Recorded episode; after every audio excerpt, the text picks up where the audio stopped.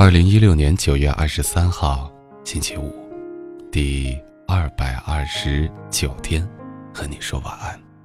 我是减肥。今天你过得好吗？有什么开心的、不开心的、忙碌的或是辛苦的，又或是一些纠结的，都把它发在评论里，我们一起聊聊天。那就我先来诉诉苦吧。我也纠结呀。这一个星期以来，和大家分享了很多我觉得能够打动我的文字，但是在网络上，也不知道是我的口味特别还是其他原因，我总觉得现在有很多，要么是成功人士教你如何生存、如何生活、如何获得成功，又或者是一些其他的无病呻吟，我都没看懂。所以，这鸡汤真的不好炖。心灵鸡汤说起来。这熬鸡汤的厨师可是很辛苦的，所以我就打算换一换啊，咱们不熬鸡汤了，今天来点排骨啊。说个故事吧。今天要说的故事来自于一位作家，他写了一本书，叫做《见过爱情》。作家的名字叫做穆希言，是个大美女，还上过《康熙来了》。有兴趣的朋友可以去查查看。看他这本书，当我翻开故事的正文的时候，被他的第一句话吸引到了。第一句话是这样：明明了解你的渴望，却对他袖手旁观，忽略你的呼喊，让他石沉大海。大概就是不够喜欢，或者是还不知道自己够喜欢。我们一起来听故事。小金是我见过最有家教的土豪，但是这个女孩却并不快乐，因为她一直暗恋一个人。这个人叫做李义成，是我们同校的学长。李义成和我还算熟，是半个同乡。当小金告诉我们的时候，大家都表示不赞成。李义成读哲学系，是个特别纠结的人。纠结这个个性其实不全然是坏处，就像所有的事情一样，许多特质都是一体两面的，各有利弊。纠结的人谨慎，追求完美，不容易冲动，但同时他们往往细心敏感，自尊心强，需要小心翼翼的对待，因此并不是世界上最好相处的对象。大家都知道，没心没肺才快乐。纠结的人当然活得又累又辛苦。比这种人更累更辛苦的，大概就是喜欢上他的倒霉蛋了。李义成这个家伙，姿色七分，气质九分，个性嘛……算了，我会介绍别人给你的。我摇着头和小金说道。这样听起来分数很高啊，小金很疑惑的反问，还接着问我：“那他的个性你给几分？”李义成这个人没法打分，他是圆周率。我没好气的回答：“我还是介绍别人给你吧。”那还有三分多，他居然很认真的说：“平均起来也没那么差呀，三分你个头啊！”我翻了一个白眼，圆周率只是个状况比喻，不是实际得分。我问你，圆周率是多少？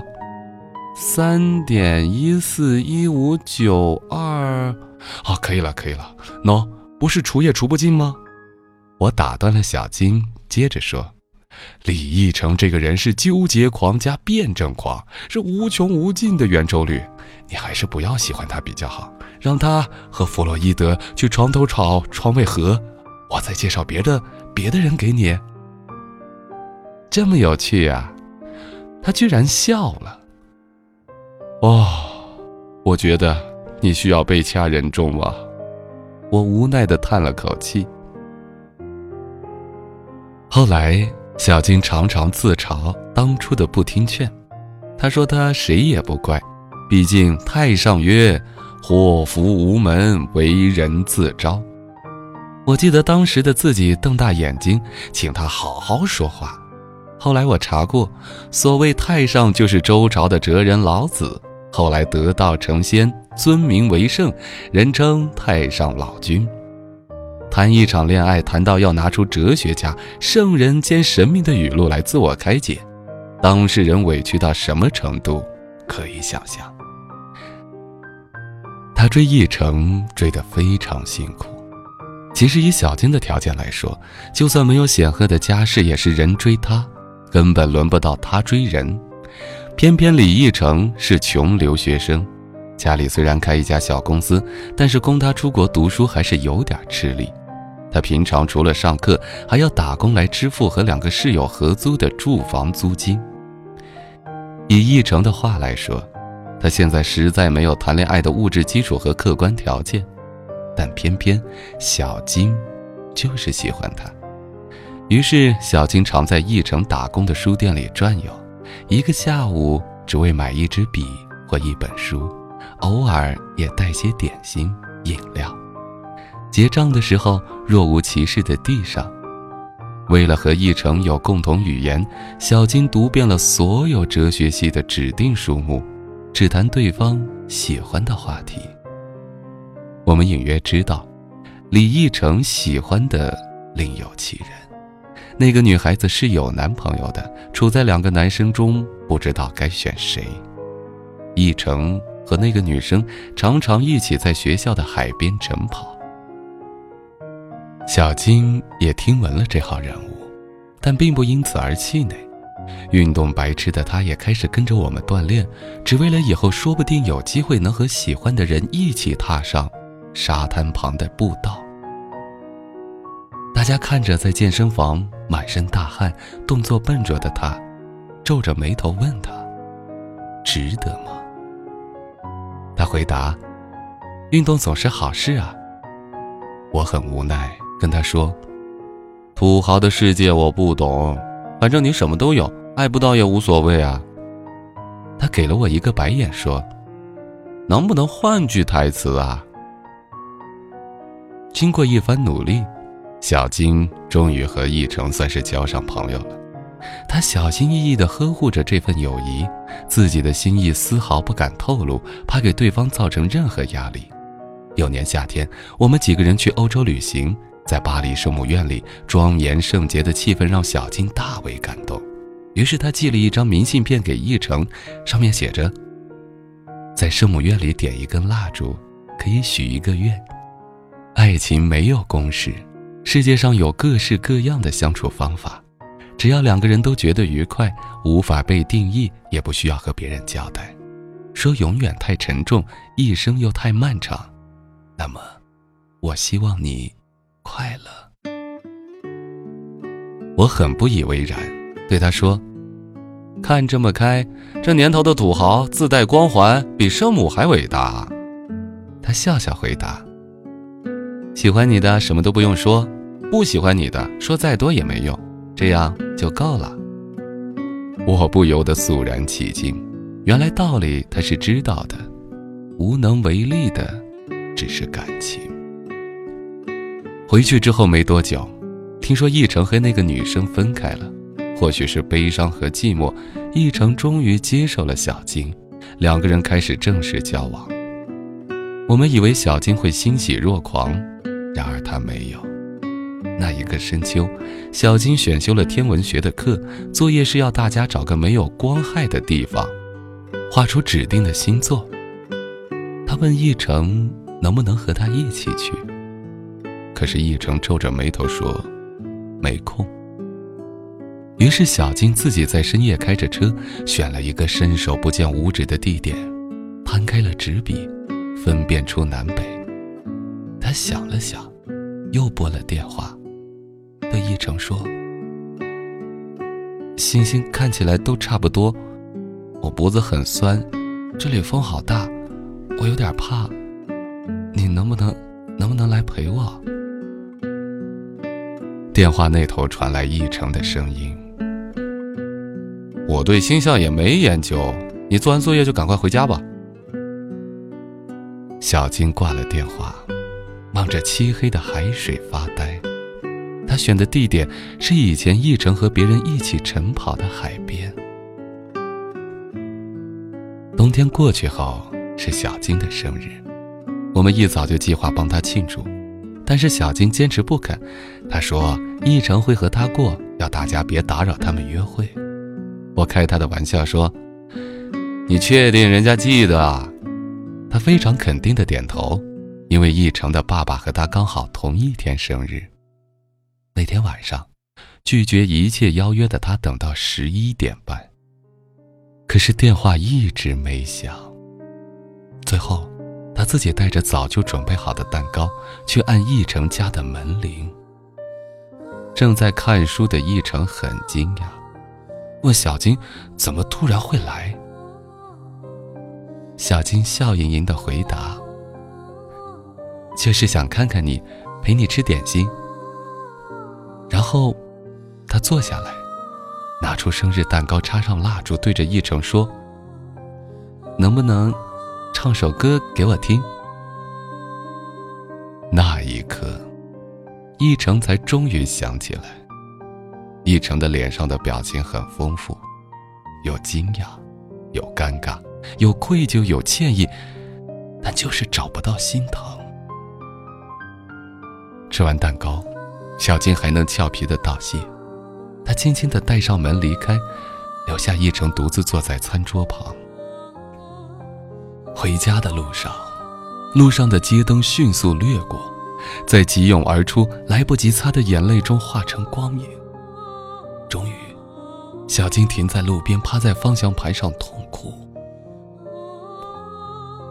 我听说了这件事，但没问小静值不值得。这次，我不想再开玩笑打趣他是土豪，因为我终于明白，没得到想要的，谁都会失望和痛苦。而失恋这件事，无论对谁，永远都有所谓。喜欢大概从来没有逻辑，和条件无关，和原因无关。所以，我们莫名其妙的爱与被爱，没理可循的拒绝，无疾而终的失去。岭兰花开在四月，枫叶红在秋天，天地万物都有它的季节，坚持在不属于自己的时间绽放，大概就只能收获伤心。你迈着步伐，蹒跚地登上高山，挣扎爬过雾线，汗水滴答苔藓，一路或许也会有好的风景，但都被你视而不见。你朝另一边的山头那儿喊，只求一点支离破碎的回应，对面却像按了静音键，鸦雀无声。谁喜欢你，你喜欢谁，随着时间过去，终究会踏雪成泥。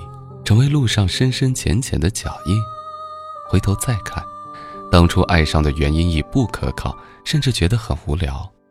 当你永远会记得自己曾孤独地站在山巅，声嘶力竭之后那一片苍凉的死寂。没有回声的路到底能走多久？我也劝过小金，叫他别再硬撑，上辈子谁也没欠谁。他已经尽过力了，可以了。放心。他对我微笑，接着说：“我不是硬撑，我只是还没喜欢上别的人。”之后没多久，他们就分手了。算一算，总共才在一起六个月，比小金追易成的时间还短。分手的时候，易成对小金说。毕业后，他要回去当兵，之后要拼事业，不想让他等。我们还是可以做朋友吧。一成摸摸他的头，接着说：“最好的那种。”小金点点头，没有多做争辩。没有话事权的那一方再说什么也都是白搭。毕业后，小金自己投履历，最后在一家画廊工作。一成入伍当兵，为期一年四个月。从受训开始，小金每天写一封信寄给一成，有时候洋洋洒洒好几页，也有的时候只有一张纸，内容天南地北什么都有，讲他最近看的电影、同事的聚会、季节的转换，就是没有提喜欢。信去得很频繁，邮差没办法每天准时投递，于是译成可能今天什么都没有收到，第二天一次领两封。写信变成了小金的信仰，以最虔诚的态度，用最轻松的语气，把最永恒的心意寄出去。一成从来没有回复过他。然而，就在距离退伍只剩一个月的时候，信停了。刚开始没信的几天，一成以为小金或许是生病了。后来一两个礼拜过去。他心里开始忐忑。派信的弟兄比一成还不习惯。一年多来，整个连上的人都知道他有一个痴心的好朋友，在苦闷的军旅生涯中，每天不断的为他加油打气。一成打过电话给小金，可是没有接通。众同袍欢天喜地、感动落泪，吃饭的时候把鸡腿都夹给他。庆祝一成在退伍前让这个连的兵变记录得以保持辉煌。退伍后，一成来找我，我看着他，短短的头发让他显得有点呆，除了晒得很黑的皮肤，最明显的差别就是手臂变得很壮，几乎是以前的两倍粗。我心想，小金如果看见现在的义成，一定会惊骇的笑。说他根本认不出来。一成带着一个大盒子，打开来给我看，里面是这一年多来他写好了但没有寄出的几百封回信。一成说：“我一直很纠结，不知道自己是真的喜欢小静，还是，还是只是被他感动。”一成有点腼腆。他接着说：“但我现在想通了，无论是什么原因不重要，喜欢就是喜欢。就算和他家境相差悬殊，我也会努力，好好珍惜他的。”我点点头，一句话都不敢说，生怕开口就破坏了此情此景。那小金一定会怪我，我得把这一刻牢牢记得。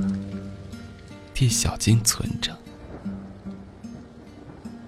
他如果现在听得见易成说的话，一定会开心的流下眼泪，因为他终于等到了回应。我带他去了小金家，走进大的无边无际的客厅，向他的爸爸鞠躬之后，我们才能对着小金的照片说话。四周都是碗口大的白色牡丹。这个土豪最后终于高调了一次。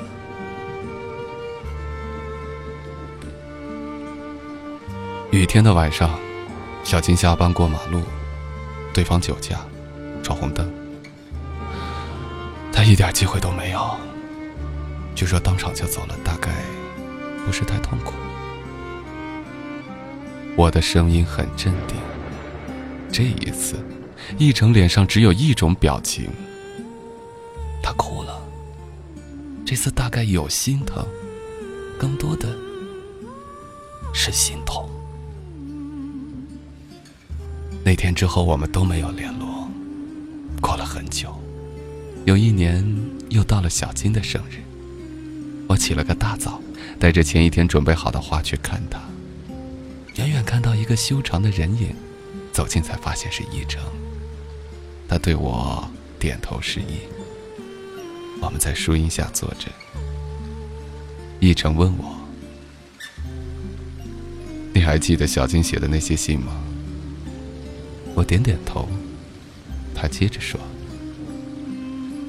那个时候，我们的班长特别喜欢刁难人，要领信之前，他都要求收信人做俯卧撑，有时候三十个。”有时候五十个，倒霉遇到他心情不好的时候啊，一封信一百个都有可能。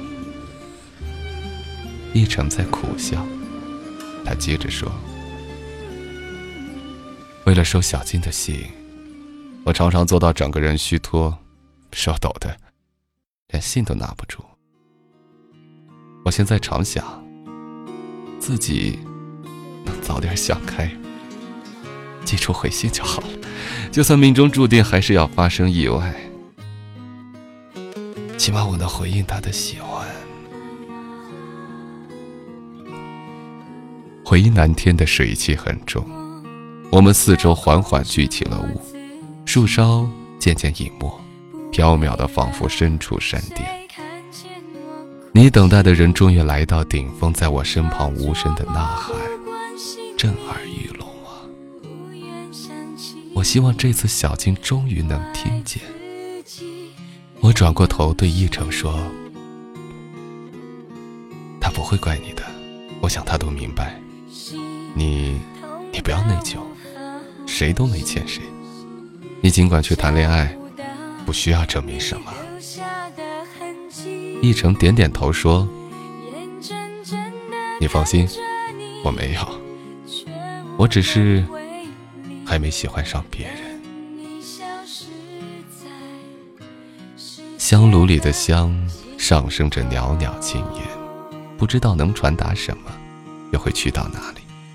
爱情没有公式，这世界上有各式各样的相处方法。只要两个人都觉得愉快，无法被定义，也不需要和别人交代。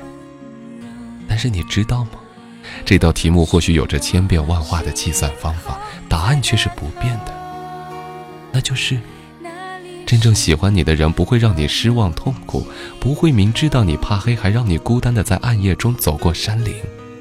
不会眼睁睁的放不熟悉水性的你，独自在波涛中逐渐灭顶。明明了解你的渴望，却对他袖手旁观，忽略你的呼喊，让他石沉大海。大概就是不够喜欢，或者是还不知道自己够喜欢。我喜欢你，你听见了吗？这是我的回声。